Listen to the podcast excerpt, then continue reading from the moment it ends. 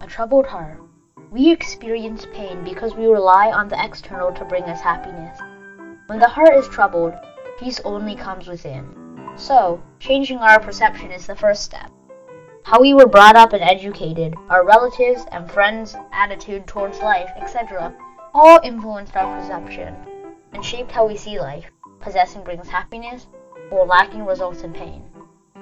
The real cause for our feelings is this perception, not the external. Believing that we cannot bear losing something is what fills our hearts with immense pain of loss and suffering.